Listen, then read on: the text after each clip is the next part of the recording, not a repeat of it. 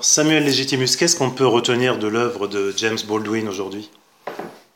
On peut retenir que c'est l'œuvre d'un honnête homme qui a essayé de dire la vérité et d'essayer de, sortir de cette histoire douloureuse du rapport noir-blanc en Occident euh, des, des vérités euh, partageables pour tous pour essayer d'aller plus loin tous ensemble. Euh, il était vraiment très normé vers l'avenir et vers les générations du futur.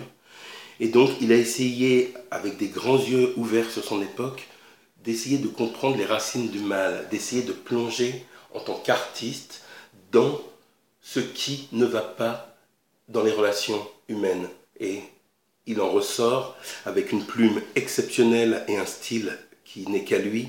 Il ressort avec des œuvres encore très chargées, qui n'ont aucunement vieilli, quoi.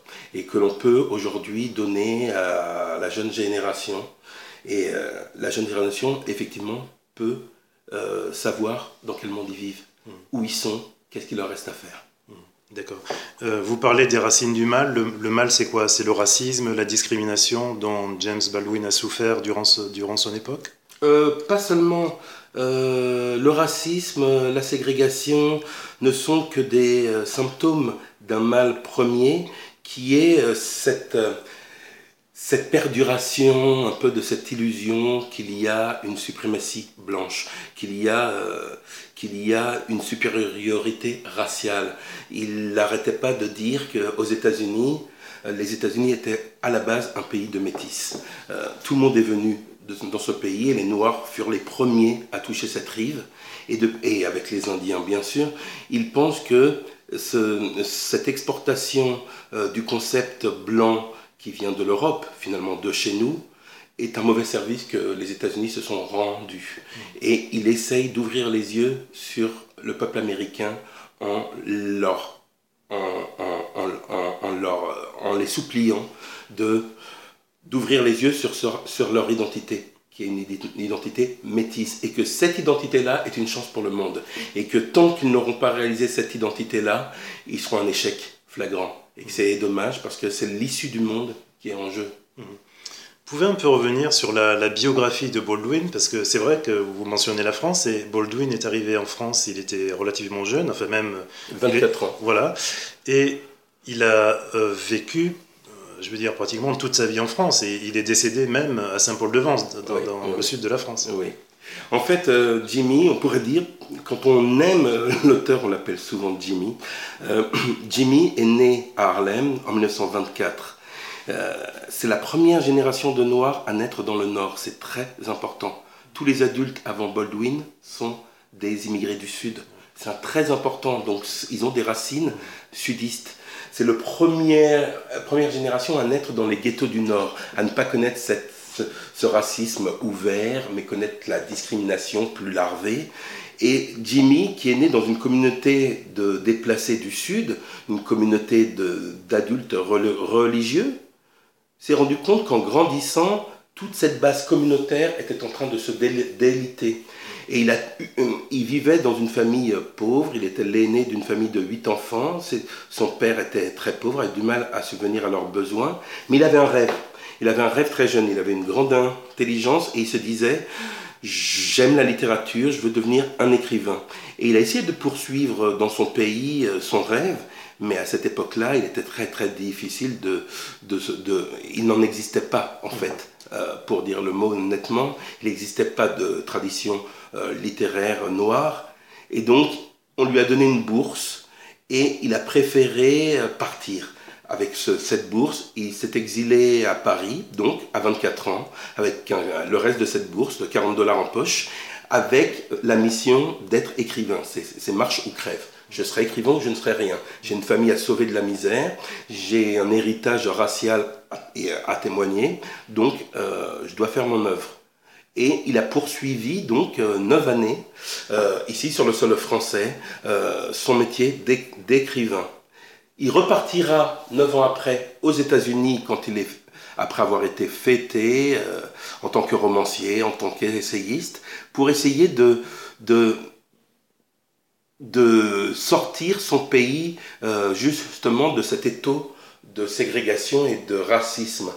Car à Paris, ce qu'il a vu sur 9 ans, il a vu euh, les débuts de la guerre d'Algérie, donc euh, des Algériens qui se libéraient.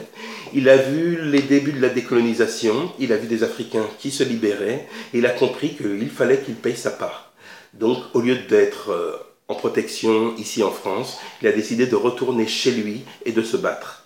Et là, il va se battre pendant plusieurs années aux côtés de Martin Luther King et le mouvement des droits civiques.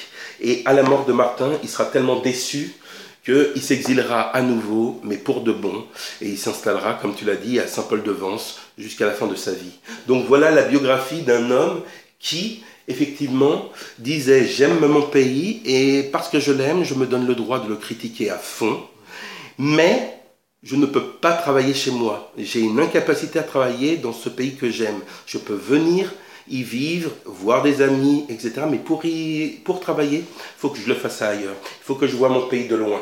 Et c'est ce qu'il a fait toute sa vie. Il est venu, reparti, il est venu souvent chez nous, il a été à Istanbul, il a été en Corse, il a été en Afrique aussi, dans quelques pays africains pour voir un peu les nouveaux pays qui émergeaient. Voilà. Mm. C'est cette passion de, de témoigner et qu'il a pris vraiment de la communauté du Sud, de, de, ses, de ses parents, qui il a senti lui-même, j'ai oublié de le dire, a été prédicateur prodige à l'âge de 14 ans. À 14 ans, euh, il est devenu prédicateur. Il avait ce pouvoir des mots. Il avait euh, cette, cette prison raciale. Et le seul endroit où un noir peut vraiment exister, c'est dans l'église noire, à son époque. Et donc, il va devenir prédicateur pendant trois ans. Mais il va voir le piège de l'église noire, ou la piège de toute église ou de toute euh, religion, c'est un enfermement. Et il sent bien que cet enfermement n'est pas sain. Et il décidera à 17 ans de prêcher l'amour et de prêcher euh, l'entente des autres, mais dehors de l'Église. Et je pense que cette formation dans l'Église l'a aidé aussi à euh, témoigner. Ce témoignage, cette valeur euh, du, sens du mot, du sens de l'adresse à l'autre. D'accord. quel est le livre que vous recommanderiez? Qu'est-ce qu'on pourrait lire de, Baldwin? D'ailleurs, je vois que vous avez un livre. oui, j'ai amené euh, la prochaine fois le feu parce mhm. que c'est l'œuvre la plus évidente, c'est l'œuvre la plus connue, c'est la plus courte, on peut la donner à n'importe qui. Et c'est vraiment l'un des documents humains les plus importants du XXe siècle. C'est un peu son I have a dream, je fais un rêve. Euh, mais c'est trop facile. Ça veut dire que la prochaine fois le feu, c'est une trop grande évidence. Euh, James Baldwin, c'est celui qui vous invite à la complexité humaine, à ne pas se réfugier dans la simplicité. Et donc, euh, il y a des livres, quand on commence à le connaître et à l'apprécier, qui demandent plus de temps pour rentrer dedans, peut-être, mais qui vous apportent vraiment, vraiment de la matière à réflexion et surtout qui vous donne, qui vous donne un appel à l'action. Euh, James Baldwin, c'est celui qui dit la vie est ambiguë, la vie est complexe, il n'y a pas de réponse simple. Essayez de comprendre que vous ne pouvez pas vous réfugier dans un manichéisme noir, blanc, bon, mauvais, que c'est beaucoup plus difficile que ça. Et il a écrit des romans où les personnages euh, euh, euh illustrent cette complexité. Ce ne sont pas des personnages totalement bons, ce pas des personnages totalement... Ce ne sont pas des réussites, mais ils sont pleinement dans la vie.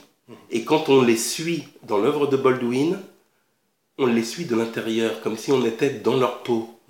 Et Baldwin a cette capacité rare à nous entrer dans la peau de l'autre. Lui-même a réussi souvent à se glisser dans la peau du blanc, ou même à parler dans ses essais avec cette, euh, ce pronom qu'il a, qu'il a inventé, le je.